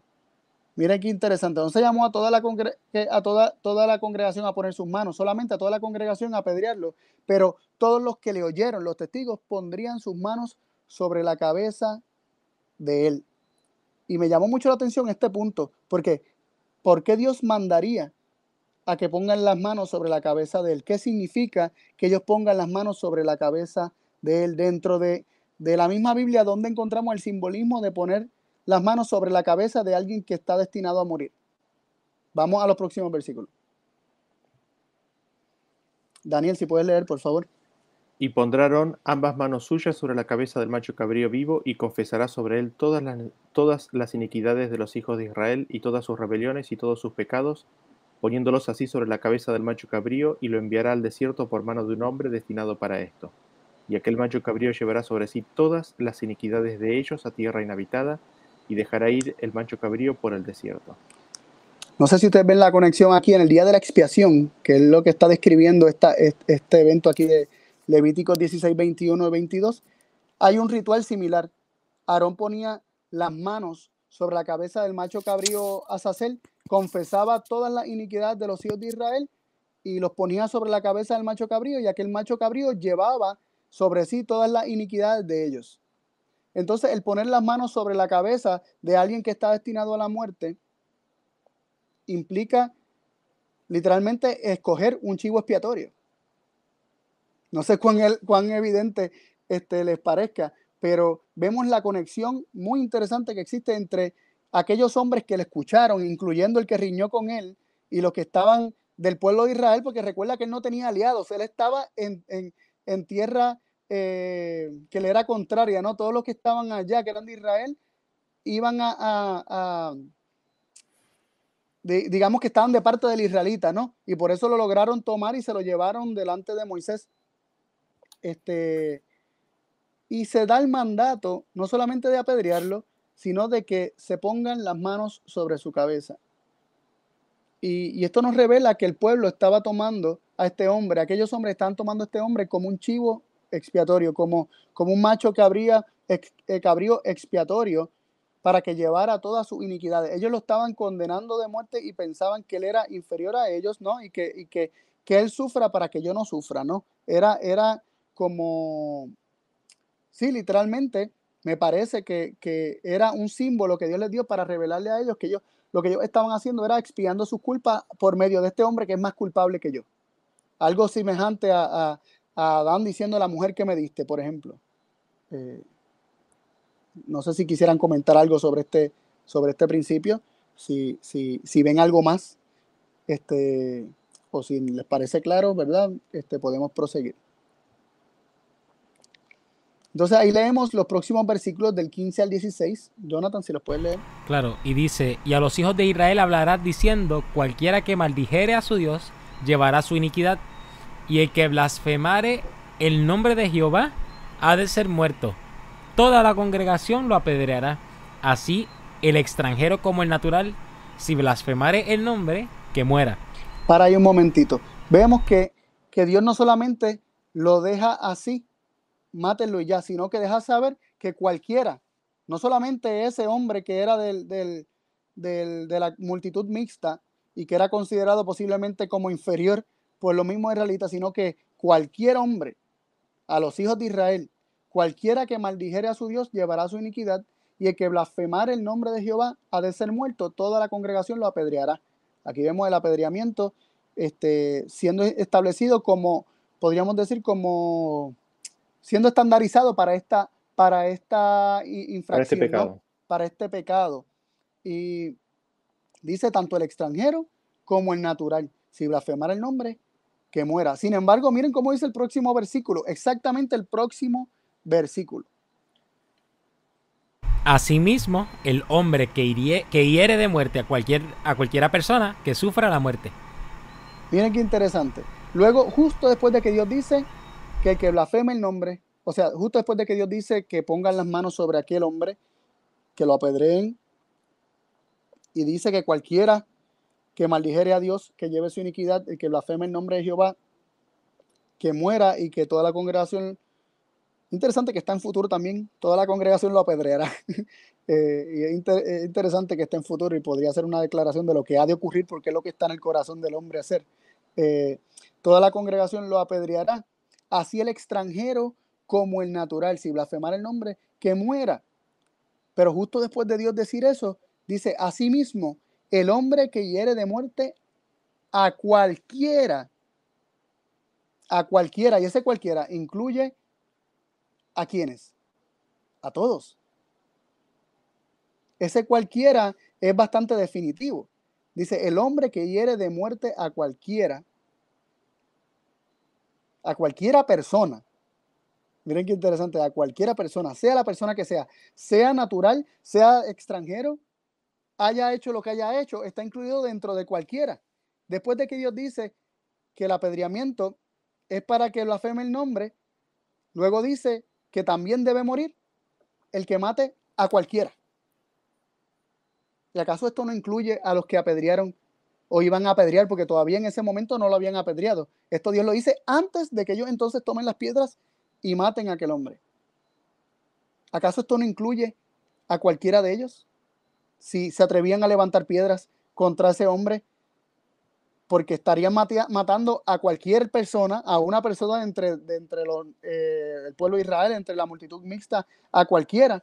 ¿Acaso esto no lo incluiría a ellos? ¿Y acaso esto no está revelando que aquel que apedrea también es digno de muerte? Daniel. Sí, es interesante, ¿no? De que viene, viene este caso, se lo presentan a Moisés, había blasfemado contra el nombre de Dios, y la instrucción de Dios es, es bien clara, ¿no? Que toda la congregación lo apedree, y el que mate, que muera también. Cualquiera que hiera de muerte, que muera también. Y después sigue dando otras instrucciones no relativas a este caso, pero es una instrucción totalmente general. Digamos, no, hay, no hay forma de, de achicar esta instrucción a, a, muertes específicas en ciertas o únicas circunstancias, sino el que, el que mate, que muera, ¿no? Es bien general el contexto y justo en este, en este caso puntual, ¿no es cierto? En el cual eh, piden, ¿qué es lo que Dios dice que hay que hacer? Bueno, mátenlo, pero el que mate, que muera. exactamente. Eh, y después de estos versículos comienza a hablarse acerca de lo que son los principios de lo que llamamos la ley del talión. Este, y Dios empieza a proveer eh, una forma de venganza, pero Dios también deja saber que, no te vengues, no te vengues de tu prójimo, ¿no? Eh, eh, y es interesante aquí cómo Dios da el apedreamiento y concede el apedreamiento a estos hombres porque tenían el apedreamiento en su corazón, eran hombres que habían rechazado el pacto de Dios, eran hombres que habían este, albergado ira y contienda para contra este hombre y lo prendieron, ¿no? Y lo llevaron a la cárcel, lo tenían allí preso o sea, una cárcel, me imagino, improvisada en medio del desierto. y, y allí estaban esperando qué iban a hacer con él. Dios les dice, les da lo que estaba en su corazón, ¿verdad? les da los consejos de su corazón, pero a la vez les dice que si, que, que más allá de que lo realicen, le dice, pero si, pero si lo realizan cualquier hombre que hiere de muerte a cualquier persona que sufra la muerte, y ahí vemos cómo lo que el patrón que veíamos viendo, cómo el apedreamiento se iba abarcando a todos los que violaban la ley de Dios. Ahora estamos viendo que, eh, que, que, que, eso es lo que Dios está diciendo, ni aún el que, el que, el que mate. Eh, por causa justa. Por causa, justa, ¿verdad? Entre comillas, eh, está libre de la muerte, ¿no? Y ahí vemos cómo el que a espada hiere, espada muere, y el que a piedra, perdón, el que espada mata, espada muere, y el que a piedra mata, también podríamos verlo, ¿verdad? A piedra posiblemente ha de morir, este sí, Jonathan. La, razón es porque el, el, apedreamiento, la penalidad no excluye el sexto mandamiento que dice no matarás. Este, desde esa perspectiva, ¿no? Así que vemos la inclusión del, sexto mandamiento no matarás eh, y esto nos deja saber mucho, pero en segundo lugar, recuerdo esta pregunta que acaba de llegar la luz. Este, recuerdo esta pregunta que, que, que normalmente se se hace, ¿no? Para, para evidenciar lo, lo, lo, inconsistente que somos nosotros los seres humanos, que te dicen, ¿cuántos de aquí nunca han mentido, ¿no? Y si alguien levanta la mano, te dicen, acabas de mentir, ¿no? Eh, eh, y, creo que, que, esta forma presenta que si estuviésemos, si estuvieran libres de pecado como para poder apedrear en este caso, no quiero entrar en el tema de, de, la, de la mujer, pero obviamente pensándolo desde esta perspectiva, eh, si, si, si, te crees, si te crees digno de apedrear a otro porque pecó, eh, cuidado porque a la primera que, lo mates, ya tú estás pecando también y eres culpable de, la misma penalidad. Así que nada, eso quería, quería aportar. Sí, no, y hay, gracias Jonathan. Y hay un debate, ¿verdad? Hay personas que, que sugieren que el mandamiento de no matarás realmente implica no asesinar eh, y, que va más allá del, de quitar la vida, ¿no? Eh, diciendo que la, la palabra ratzach en, en, hebreo implica o significa asesinar, no matar, pero la palabra ratzach se ha utilizado hasta para, para muertes accidentales, hasta para muertes de animales. Este, o sea, un, león se mata a una persona y se la come, pues se utiliza ratzach. Este, una persona mató accidentalmente a otra y, huyó a, las ciudades de destierro, ¿verdad? Y, para protección, por si alguien se quería vengar, como quiera esa muerte se le llama también Ratzach, aunque fue accidental. Entonces, no es asesinar, eh, incluye hasta las muertes accidentales, ¿no? Entonces el mandamiento es, no matarás, no matarás. Entonces, cuando se mata, también se es digno de apedreamiento. Y aunque tú apedrees para quitar la, vida, también este, eres digno de apedreamiento. El que, como dice Apocalipsis, el que aplicándole a la espada, el que, el que espada hiera, espada debe morir. Es como dice. Es como, es como que es culpable de, de asesinato y ha de morir de la forma en que él mismo juzgó a la otra persona digna de muerte. Y aquí vemos con el juicio que juzguéis, seréis juzgados. Y si tú juzgas a una persona digna de ser apedreada, vas a ser juzgado tú mismo con el mismo juicio, que es que tú eres digno de ser apedreado cuando te das cuenta que tú no eres mejor, ni más santo, ni menos pecador que la persona que tú estás juzgando y condenando como digna de ser apedreada. Daniel.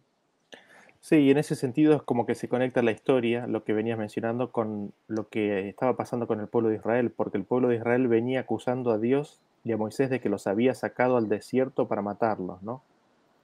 Eh, y, bajo esa razón lo habían querido apedrear a, Moisés y Aarón. Eh, y, Dios les abre y les intenta dar su ley, les intenta dar eh, su palabra, ellos endurecen y, finalmente los, los deja, ¿no? Los deja librados a sus consejos y les da el juicio de ellos, ¿no? Les da su propio juicio. Ordenanzas que no son buenas. ordenanzas que no son buenas. Con el juicio con el cual juzgaron a Dios, son juzgados, ¿no? Reciben su propio juicio sobre sí mismos. Y es así como se completa el, versículo que hemos leído los otros días, ¿no? Creo que era ayer o hace dos o tres días, que el camino de ellos ha de caer sobre sus propias cabezas, Gracias, Daniel. Eh, tenemos que recordar que Jesús, Jesús, como mencionamos anoche, Jesús es el cumplimiento de la ley encarnado, ¿no? En Jesús se encarna el cumplimiento de la ley. Vamos al próximo slide.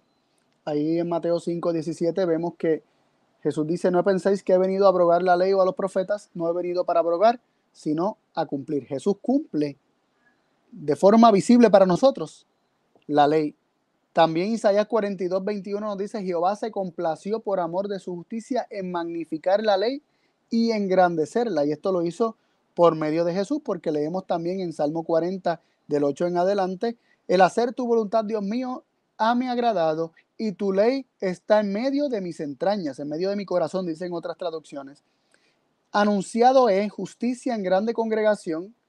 He aquí no detuve mis labios. Jehová, tú lo sabes. Dice que él ha anunciado esa justicia, esa ley.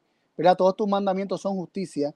Eh, esa ley que está en medio del corazón de Cristo, esa justicia que está en medio del corazón de Cristo, Cristo no detuvo sus labios, sino que la ha anunciado no encubrí tu justicia dentro de mi corazón. Y vemos que la ley que está en su entraña es la justicia que está dentro de su corazón.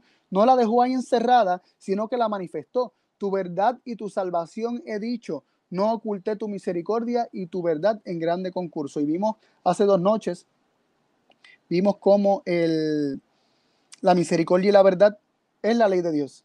Viendo allá en Proverbios, este, estuvimos viendo Proverbios capítulo 7, donde se equiparaba la misericordia y la verdad de Dios con la ley de Dios. Vemos que Dios no la ocultó, sino que en grande concurso, en grande asamblea, la manifestó. Cristo manifestó la ley de Dios y tenemos el incidente que, al que Jonathan hizo referencia ahorita de Juan capítulo 8. Vamos a leer del versículo de 1 al 5. ¿Quién puede leer? Sí, dice, y Jesús se fue al monte de las olivas y por la mañana volvió al templo y todo el pueblo vino a él y sentado él los enseñaba. Entonces los escribas y los fariseos le traen una mujer tomada en adulterio y poniéndola en medio, dícenle, Maestro, esta mujer ha sido tomada en el mismo hecho adulterando, y en la ley Moisés nos mandó apedrear a las tales. Tú pues, ¿qué dices? Miren qué interesante. Esta mujer fue tomada en adulterio. Uno de los, uno de, de, las, de los pecados que habíamos leído específicamente que que estaba el apedreamiento como penalidad o como castigo. Pero mira el versículo 5 que dice, y en la ley Moisés nos mandó apedrear a las tales. Tú pues, ¿qué dice? Y este mando lo conectamos con algo que vimos anoche, en el tema de anoche. Pasa el próximo slide, Jonathan. En Mateo 19, 7 al 8, dice, dícenle, ¿por qué pues Moisés mandó dar carta de divorcio y repudiarla? Díceles, por la dureza de vuestro corazón, Moisés os permitió repudiar a vuestras mujeres, mas al principio no fue así. Vemos que fue mandado, según ellos, el apedreamiento por medio de Moisés hacia las mujeres adúlteras, pero ese mandar en la mente de ellos este, está definido por Jesús como Jesús, como Dios permitiendo al pueblo repudiar a las mujeres debido a la dureza de su corazón. Así que vemos que cuando ellos le dicen, Moisés nos mandó a apedrear a las tales, ¿tú qué dices? Realmente implica que Moisés permitió eh, repudiar a vuestras mujeres o Dios les permitió debido a la dureza de su corazón, les permitió esto. Así que vemos cómo el apedreamiento a estos pecados era más bien parte de la voluntad permisiva de Dios, más que un mandato, aunque sonara como mandato, realmente Dios les estaba mandando aquello que ya estaba en ellos, no algo que venía de lo alto del Padre de las Luces, que, que no es un don, ¿verdad? Todo lo que viene del Padre de las Luces es un don perfecto y bueno.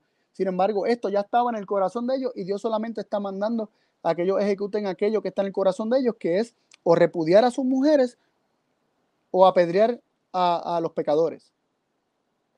Muy interesante, ¿no? No, sé, si, no sé si quieren comentar algo. Aparte que está buenísima la conexión, no, no tengo nada que añadir. sí, no, y es interesante cómo, cómo, cómo, el hombre se saca de encima, ¿no? O sea, se olvida su condición y, y la proyecta sobre Moisés, la proyecta sobre Dios, ¿no? Dios mandó o Moisés mandó eh, el espejo, ¿no? Mm.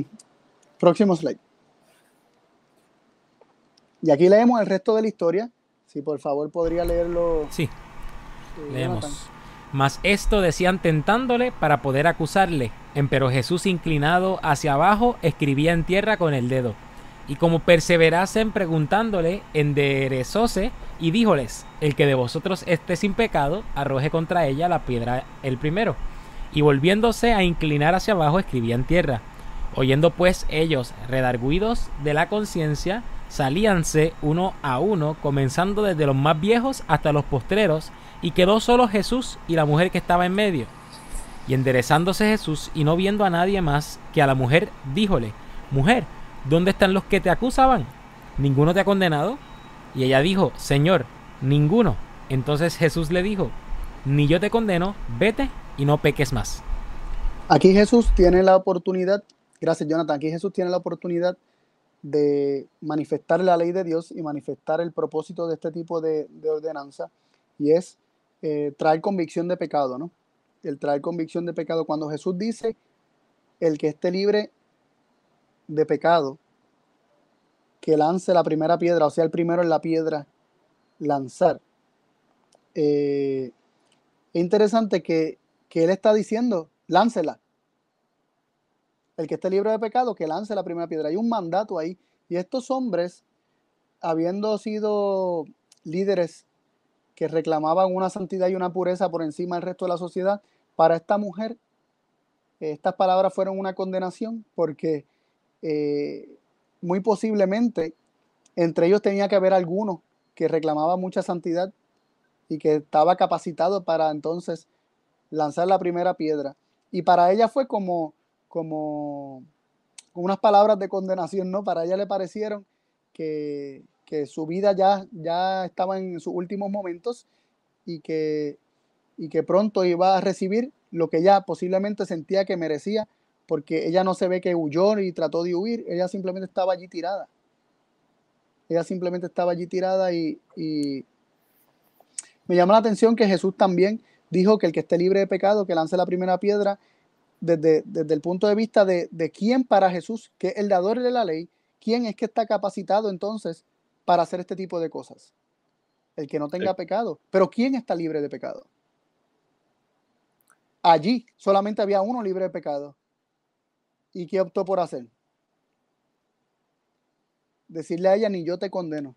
Vete y no peques más ella había aceptado, ella había aceptado esa condenación de que ella sabía que merecía eso, ella sabía que era digna de muerte, ella sabía que su pecado la llevaría a la muerte, pero aquel que realmente tenía derecho para hacerlo no lo hizo. El único entre los que estaban allí eh, que podía hacerlo según lo que Jesús dijo, que esté libre de pecado que lance la primera piedra, el único que podía hacerlo no lo hizo, demostrando el deseo del corazón de Dios, revelando el carácter de Dios, qué es lo que Dios desea. Dios desea que los hombres se maten unos a otros y se apedreen unos a otros. Eso está en el corazón de Dios. Este tipo de mandato estaba en el corazón de Dios o era más bien una, una permisión de la dureza del corazón o una permisión de parte de Dios, un permiso de parte de Dios conforme a la dureza del corazón malvado de los hombres. Y, vemos que, las palabras de Jesús eh, trajeron convicción no solo a la mujer, sino también a los hombres, porque se dieron cuenta que ellos no eran, no, eran eh, libres de pecado y por lo tanto eh, habían condenado injustamente a esta mujer porque muy posiblemente ellos eran más pecadores que esta misma mujer. tenían muchos otros pecados que eran, como vimos, ¿verdad? Dignos también de apedreamiento.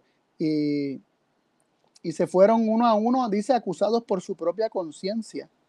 Dice, oyendo pues ellos, redarguidos de la conciencia, salían, salíanse uno a uno, comenzando desde los más viejos hasta los postreros, y quedó solo Jesús y la mujer que estaba en medio. Aquí Jesús vemos, en Jesús vemos cómo se aplica el principio de lo que vimos en, en Levíticos 24, cuando el hombre que blasfemó, después de que Dios dice apedrelo, pero el que mate, que muera.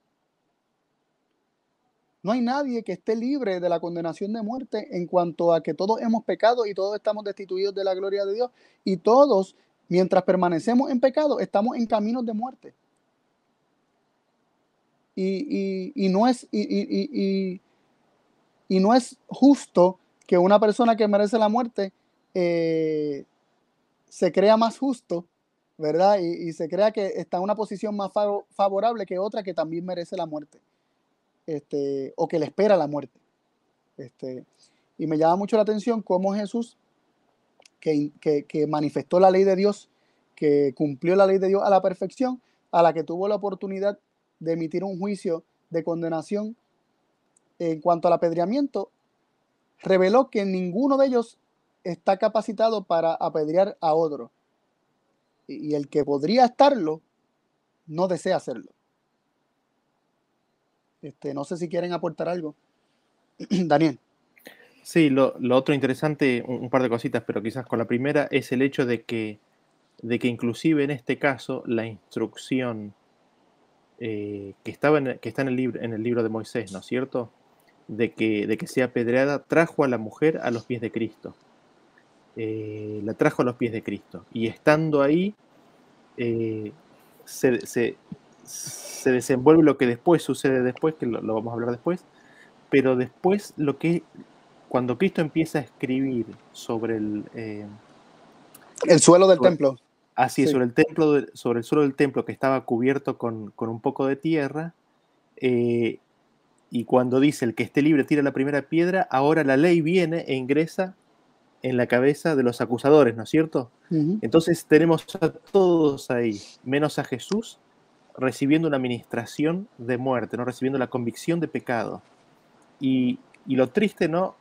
es, de que, es de que muchos de ellos, en ese caso, todos los que le habían venido a acusar, se alejan de Jesús.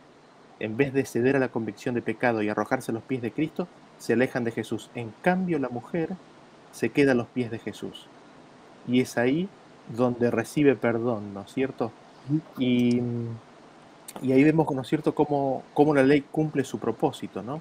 La de llevarnos a los pies de Cristo para encontrar salvación, para encontrar perdón y salvación. Y cómo Dios utiliza estos mismos mandatos que no son, que no se originan en su corazón, estos mandatos que no son buenos, estas ordenanzas que no son buenas, Dios las utiliza como quiera para buscar atraer al hombre así. Y yo creo que el caso de, del hombre que blasfemó, eh, este mandato de, de Dios Sí, estaba tratando de que él tuviera la convicción de pecado, ¿verdad? Y no se menciona que él se arrepintiera, ni siquiera clamó por, por, por perdón o por misericordia, ni siquiera pidió misericordia, ni siquiera pidió eh, una oportunidad, sino que simplemente se tuvo allí. El hombre este, parecía estar muy sellado en su rebelión y en su molestia y, y no pidió, eh, no aceptó, ¿verdad? No, no, no reconoció, no pidió misericordia eh, y se quedó en el pacto viejo o se quedó en el ministerio de muerte, en el ministerio de condenación, se quedó en el diagnóstico. Nunca pasó al tratamiento, nunca pasó a, la sanidad, al proceso de, ser curado, de ser sanado. Se quedó en, la muerte, pero no pasó a novedad de vida, este, a resucitar una nueva vida. Y así mismo vemos que, que esta mujer, aceptando la administración de muerte, es guiada a Cristo y encuentra en Cristo perdón, libertad de pecados, una nueva vida, porque se levantó de allí para vivir una nueva vida desde aquel momento. Y estos hombres se fueron y, se, y permanecieron en, la, en la administración de muerte acusados por sus propios pecados y nunca pasaron a novedad de vida por alejarse de Jesús. Daniel. Sí, aquí vemos lo que dice, lo que dijo Jesús, ¿no es cierto? Aquí que las prostitutas y, los publicanos van delante de vosotros, delante de la clase religiosa, eh, al reino de Dios. Eh, lo, vemos aquí en esta historia. Y no sé, capaz que Jonathan querías decir algo más, después, sí, después me sumo con otro comentario. Sí, no, quería decir que en, este, en esta circunstancia el pecado abundó. Tanto el pecado de la mujer que estaba en el suelo, como el pecado de, la, de los que la trajeron, ¿no? Eh, sin embargo, el, pecado abundó en todos. La mayoría se fue. Eh, por no decir prácticamente todos se fueron. Y se quedaron con su pecado abundante, ¿no? Y, se condenaron a sí mismos. Eh, sin embargo, a pesar de que la mujer también su pecado había abundado, ella aceptó la sobreabundante gracia de Cristo. Y, me, parece que desde nuestra perspectiva, Dios, Dios va a procurar que nosotros podamos entender la gravedad de nuestra, de nuestra situación. El diagnóstico en su, en su justa perspectiva, eh, sin modificaciones, con el propósito de que entendamos que así como abunda el pecado según nuestro diagnóstico, la gracia para rescatarnos de nuestro pecado sobreabunda mucho más a, esto. Incluso eh, la seguridad de, sanación eh, es segura si nos acercamos totalmente al médico y entendemos en esta historia la necesidad eh, que tenemos del Salvador. Eh, eh, no podemos quedarnos en la condenación, deberíamos arrojarnos a los pies de Cristo y aceptar, así como aceptamos la, la, condenación, aceptar también la justificación. Sí, Daniel. Sí, y justamente sumando, sumando lo que, a lo que decía Jonathan, la mujer está a los pies de Jesús, ¿no? Se retiran todos los demás, quedan ellos solos, y, y Jesús le dice, mujer, ¿dónde están los que te acusaban? ¿Ninguno te ha condenado? Y ella está mirando a Jesús, y en el rostro de Jesús en su expresión facial, en sus ojos, ella no ve que Jesús la acusa en su rostro ni en su mirada. Ella mira el rostro de Jesús y ve que el rostro y la expresión facial y los ojos de Jesús no la ha condenado. Entonces dice, no, Señor, no hay ninguno que me haya condenado, no hay ninguno que me haya acusado. Entonces Jesús le confirma ahora verbalmente lo que ella estaba viendo, ni yo te condeno. Y aquí viene la gracia para caminar en salvación. Vete y no peques más. Y esta es la palabra que ella tenía que atesorar, ¿no es cierto?, en su corazón y guardarla. No peques más. Esa palabra con poder iba a traer su fruto en la vida de, en la vida de esta mujer, ¿no? y, este es un, este es un, este es un modelo para nuestros pecados, ¿no es cierto? Sí, así mismo. Y vemos cómo dentro de, esta, de todas las temáticas que hemos estado trayendo, cómo resalta eh, los dos pactos y el, ministerio de la, de, ¿verdad? Vemos lo que es el espejo, el ministerio de la condenación o el ministerio de muerte este, y el ministerio de la, de la justificación, el ministerio de, del espíritu, este, trayendo vida al hombre, este, como esta obra eh, de fuente y canal, ¿verdad? Como una es el canal para llevarte a la otra, este, como un es el ayo que nos lleva a Cristo, este, y cómo Dios aún utiliza las promesas fatulas o las promesas flojas de los hombres, este, la utiliza para como quiera atraerlo a Cristo y atraerlo hacia sí. Y cómo utiliza las ordenanzas de los hombres para atraerlo así. Ahora hay un último punto que yo quisiera mencionar en, cuanto a, este tema y es el, eh, el, caso de María y José. ¿Verdad? El caso de María y José, este, no sé si alguno los puede leer estos versículos. Sí. Dice, y el nacimiento de Jesucristo fue así que siendo María su madre desposada con José antes que se juntasen, se halló a ver concebida del Espíritu Santo. Y José su marido, como era justo y no quisiese infamarla, quiso dejarla secretamente. Miren qué interesante esto. María, estando desposada con José antes de que se juntasen, todavía José no la había conocido como mujer, antes de que vivieran juntos, antes de que se juntasen, ella estaba embarazada, había concebido del Espíritu Santo. Y aunque ella no había cometido pecado ante los ojos de todos, incluso hasta ante los ojos de José, ella había fornicado, uno de los pecados que mencionamos al principio, que era digno de apedreamiento. Pero aquí se nos dice que José, como era justo, no quiso infamarla y quiso dejarla secretamente. No quiso traerla a juicio porque era justo. Y yo hago esta pregunta, ¿de cuántas personas que trajeron a juicio alguna persona para ser apedreado se dice que fueron justos? Ninguno, así como ninguno quedó. Pero un hombre que decidió no traer a otra persona para ser apedreada, se le llama justo. Teniendo evidencias, podríamos decir, para, para, para pedir que, que se hiciera justicia porque ella le falló, este hombre, como era justo, no quiso infamarla y quiso dejarla secretamente. Entonces, ¿qué Dios llama justo? ¿Al que apedrea o al que dice yo no quiero hacerle daño a mi prójimo? Eh, en todo caso, le doy una amonestación, en todo caso me acerco, hago apelaciones para recapacitar de su conducta. Este, ¿A quién Dios considera justo? La palabra de Dios nos revela que es justo, es más justo el que desiste de buscar un castigo para el que le, hizo daño que aquel que busca que se, que se haga castigo por, porque se le, se le hizo un daño a su persona o a alguna otra persona. Eh, ¿Quién es más justo? ¿El que, ¿El que deja la situación en las manos o el que quiere tomar venganza en sus propias manos? Este versículo nos deja saber que, que la misericordia. Sí. Disculpame. El, sí, no, el versículo es claro que, que, digamos, el justo es el que, el que busca no, no difamarla, el que busca no, no exponerla, no, no condenarla públicamente. ¿no? El amor cubre multitud de pecados. El que encubre el asunto, dice, hay un, creo que en los proverbios habla de, de que, que, que, el que encubre el asunto es más sabio, ¿no?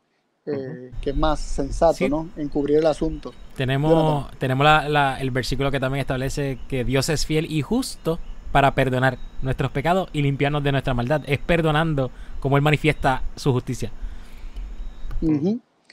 Y también manifiesta su justicia al darle al hombre lo que el hombre quiere, ¿no?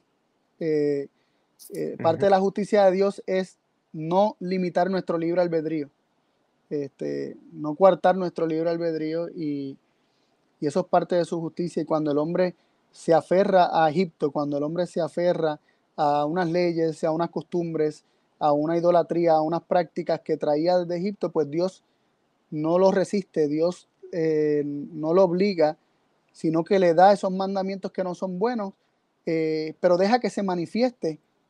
Eh, por medio de esos mandatos se manifieste lo que realmente está en el corazón del hombre y que el hombre tanto el, podríamos decirlo de esta forma, la, ordenanza, de forma de, ¿verdad? de conclusión y resumen, la ordenanza del apedreamiento es, perdón, es de origen humano, sí, no es de origen divino, es de origen humano, pero cumple como quiera el propósito, al Dios darlo o, al Dios permitirlo, cumple como quiera el propósito de revelarle al condenado su condición para que pida misericordia y salvación y sea guiado a un Salvador pero también revela la dureza de corazón del condenador, de aquel que lo trae a, juicio para ser apedreado.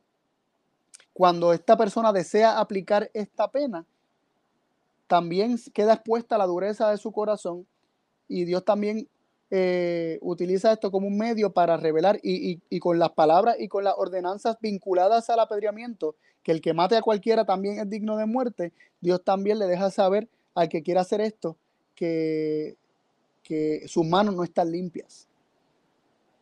Aún haciendo esto, sus manos no están limpias. Y me, me acuerdo de David cuando estuvo a punto de derramar la sangre de, de, Nabal y de todos los que estaban en la casa de Nabal. Y Abigail este, fue a, apaciguar a David con, con, con muchos, muchos este, bienes que trajo de su casa para proveer para sus hombres. Y David la alabó porque impidió que él derramara sangre y que se ensuciara las manos con sangre. Este, y me llama la atención cómo aún algo que parecía ser justificado porque este hombre naval era muy malo, este, no reconocía al ungido de Jehová, este, lo acusó de ser un prófugo, eh, de un infiel que se rebelaba en contra de, de su amo, este, Saúl. Este, buscó excusas para no, para no darle nada a David que había estado cuidando con sus hombres este, y defendiendo sus tierras y su, y su ganado. Este, podríamos decir que estaba que lo que le vino le, vendría por mano de David lo merecía.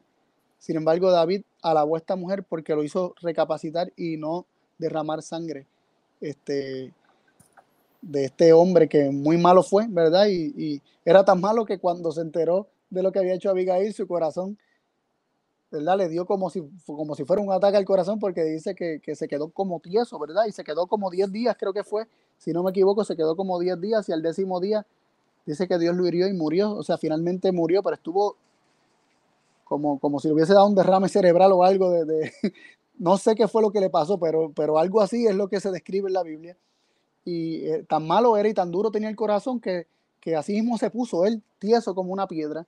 Y, y finalmente eh, muere. Y lo que queremos resaltar de, todo esto es que, que los pensamientos de Dios son mucho más altos que los pensamientos de los hombres y debemos ser muy cuidadosos de no atribuirle a Dios aquello que realmente está en nuestro corazón.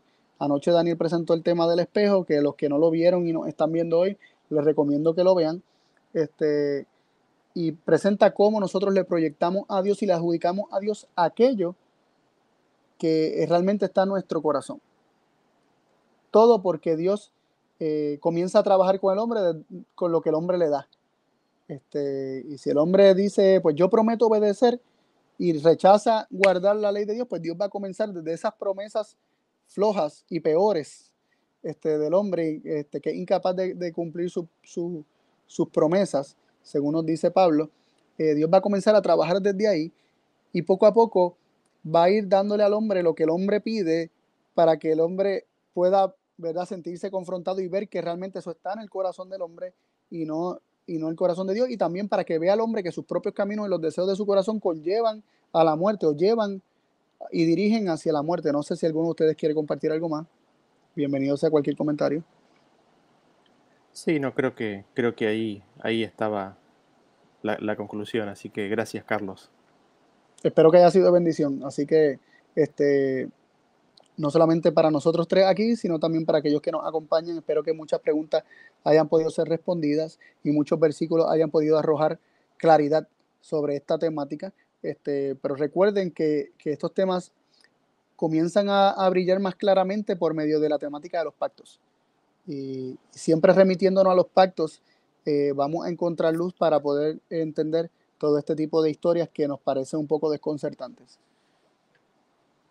Así es. Bueno, gracias, gracias Carlos, gracias Jonathan. Eh, eh, es interesante porque Jesús nos cierra el entendimiento y la interpretación, ¿no es cierto?, de, estas, de estas instrucciones. Así que, así que bueno, mañana vamos a seguir y nos vamos a enfocar un poquito más en Jesús, ¿no es cierto? Y en, en lo que Él hizo y vivió y lo que Él nos explicó respecto de, de, ciertos conceptos que la humanidad cree que son de Dios, cuando en realidad son de la dureza del corazón del corazón del hombre. Así que gracias por acompañarnos hasta el día de hoy, gracias por, por, escuchar y nos despedimos con una oración. Si les parece, hacemos una oración y, y terminamos. Sí. Padre nuestro que estás en los cielos, gracias Señor te damos por tu palabra, gracias Señor te damos por tus bendiciones, por tu espíritu. Te rogamos que tú nos guíes, que nos acompañes. Te rogamos, Señor, de que, de que tu palabra eh, sea recibida en nuestro corazón. Señor, cambie nuestro corazón para poder atesorar y guardar tu palabra. Y para que, Señor, cuando seamos confrontados con, errores que hay en nuestra vida, eh, como la mujer pecadora, permanezcamos en tus pies, recibamos tu perdón y que nos des tu palabra para para ser puros y santos ante ti. Amén. Gracias Señor por todo esto, en el nombre de Jesús. Amén. Amén. Bueno, un abrazo a todos. Hasta mañana. Y Buenas noches. Esperamos seguir gozándonos mañana. Buenas noches a todos. Los esperamos. Bendiciones. Bendiciones. Buenas noches. Chao.